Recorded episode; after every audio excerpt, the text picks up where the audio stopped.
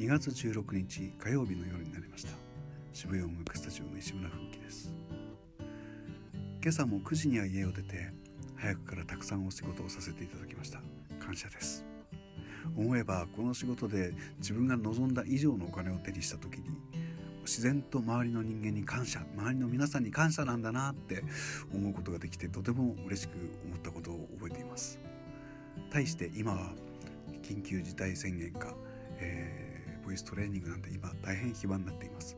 それでも日によってはこのように忙しい日があることをとても、えー、感謝する次第です。ありがたいな、ね、でまあそれでも割と暇なので、えー、何をやっているかというと、えー、いつものライブの準備でございます。ね、毎月新しい歌を作って歌っていくということをずっとやってきています、えー、今日も新しい歌を一つ作れて満足です。お金になんかならないです。でも満足です。